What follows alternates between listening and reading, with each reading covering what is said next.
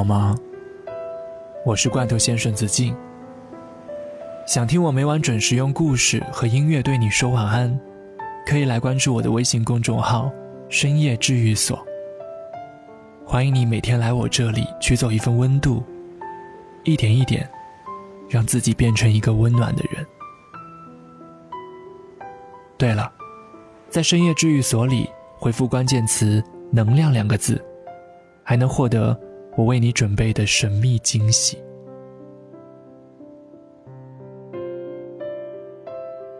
感情很重要，钱也很重要。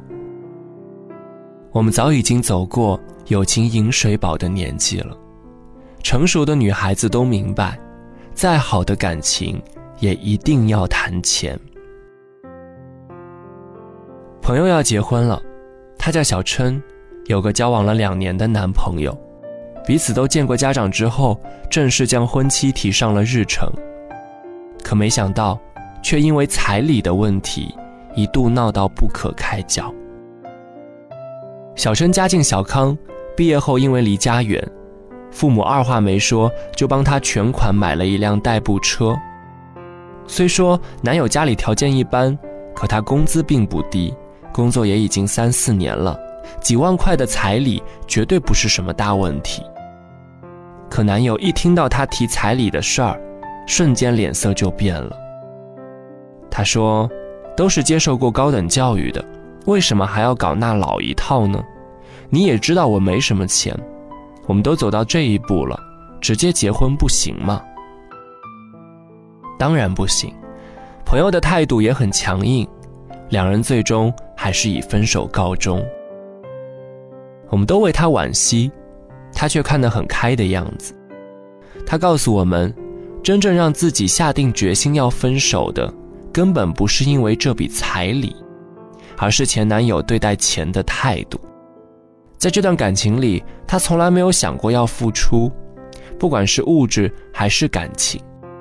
他没有想过未来的生活需要两个人一起承担，也没有做好对以后生活的丝毫准备，这才是最令人害怕的。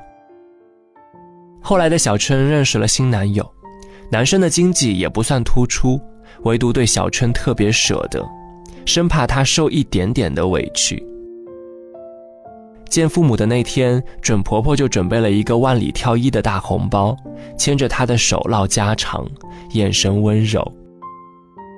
特别喜欢一句话：“彩礼是一个小家庭的启动资金。”它意味着从结婚的那一刻开始，两个人就要从零开始经营一个家了。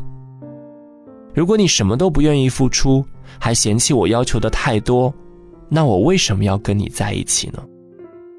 记得前不久我看到过这样一条消息：一对情侣从恋爱到走进婚姻，一直奉行的都是 A A 制，大到车子房子，小到打车吃饭，无一例外。孩子出生之后，女生还没有出月子，收入直接少掉了一大截。对于 A A 制，她越来越感到吃力。当她提出想让老公帮忙付一个月的奶粉、尿布钱的时候，却遭到了老公的拒绝。老公说：“不是说好了一直 A A 的吗？你怎么一点都不独立？”我不知道那个年轻的妈妈在得到这个回复的时候到底是什么样的心情。有网友回复说：“既然要 A A 的话，那就 A A 到底呀。”十月怀胎的时候，你怀五个月，他怀五个月；生孩子的时候，你生几个小时，他生几个小时；喂孩子奶的时候，你喂一天，他喂一天；照顾孩子洗尿布的时候，你一天，他一天。这样才叫绝对公平的 A A 制啊！否则哪里叫什么 A A 呢？没错。很多时候，感情的事是没有办法用钱来衡量的，但是一个值得你付出的人，他一定能够看到你所做的一切。当两个人可以一起分担的时候，他愿意与你共同承担；当无法与你分担的时候，他会默默成为你坚不可摧的后盾，尽自己最大的力量给你最好的一切。我想，这才是一个原本柔弱的姑娘，甘愿忍受着巨大的疼痛来延续血脉、诞下爱情结晶的动力。好的感情一定要谈钱，也一定要能看得到彼此的付出。对于孩子而言，值得托付一生的人，不是满嘴情话、夸夸其谈的浪荡子，也不会是一毛不拔、斤斤计较的铁公鸡。值得托付的那个人，一定是舍得为你花钱的，也能够看到你的付出的人。你愿意为了两个人的以后努力，也愿意在你累了、乏了的时候，给你一个温暖的、可以避风的港湾。因为爱你。他愿意努力给你最好的一切。如果一个人他既看不到你在感情里的付出，也不会努力给你更好的生活，甚至还总是拖累你、消耗你，那么真的不必犹豫，洒脱的离开吧。如果未来丝毫不值得期待，那在一起到底还有什么意义呢？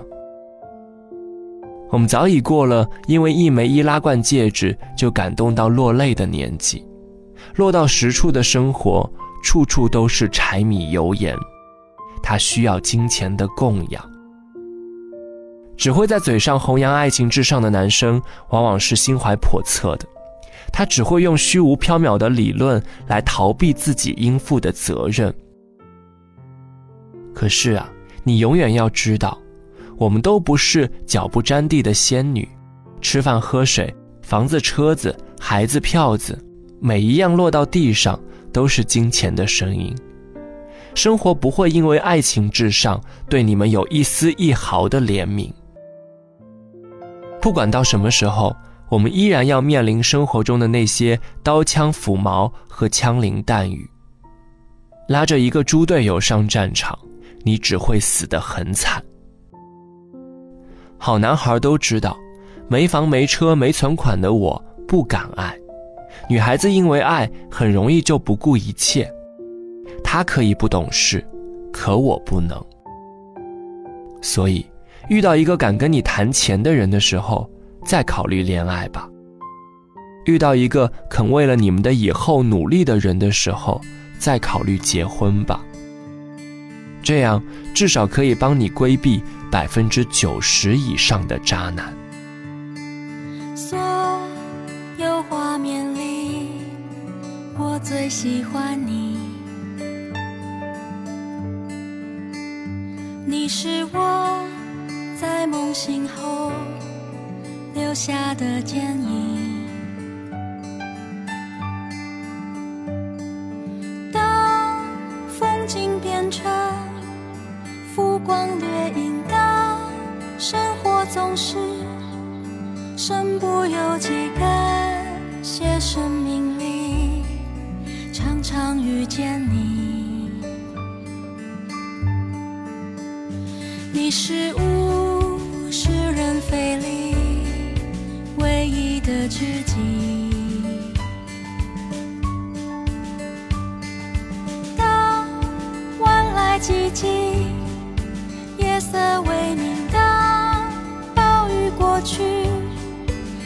色放晴，我期待和你画下这风景。勇敢做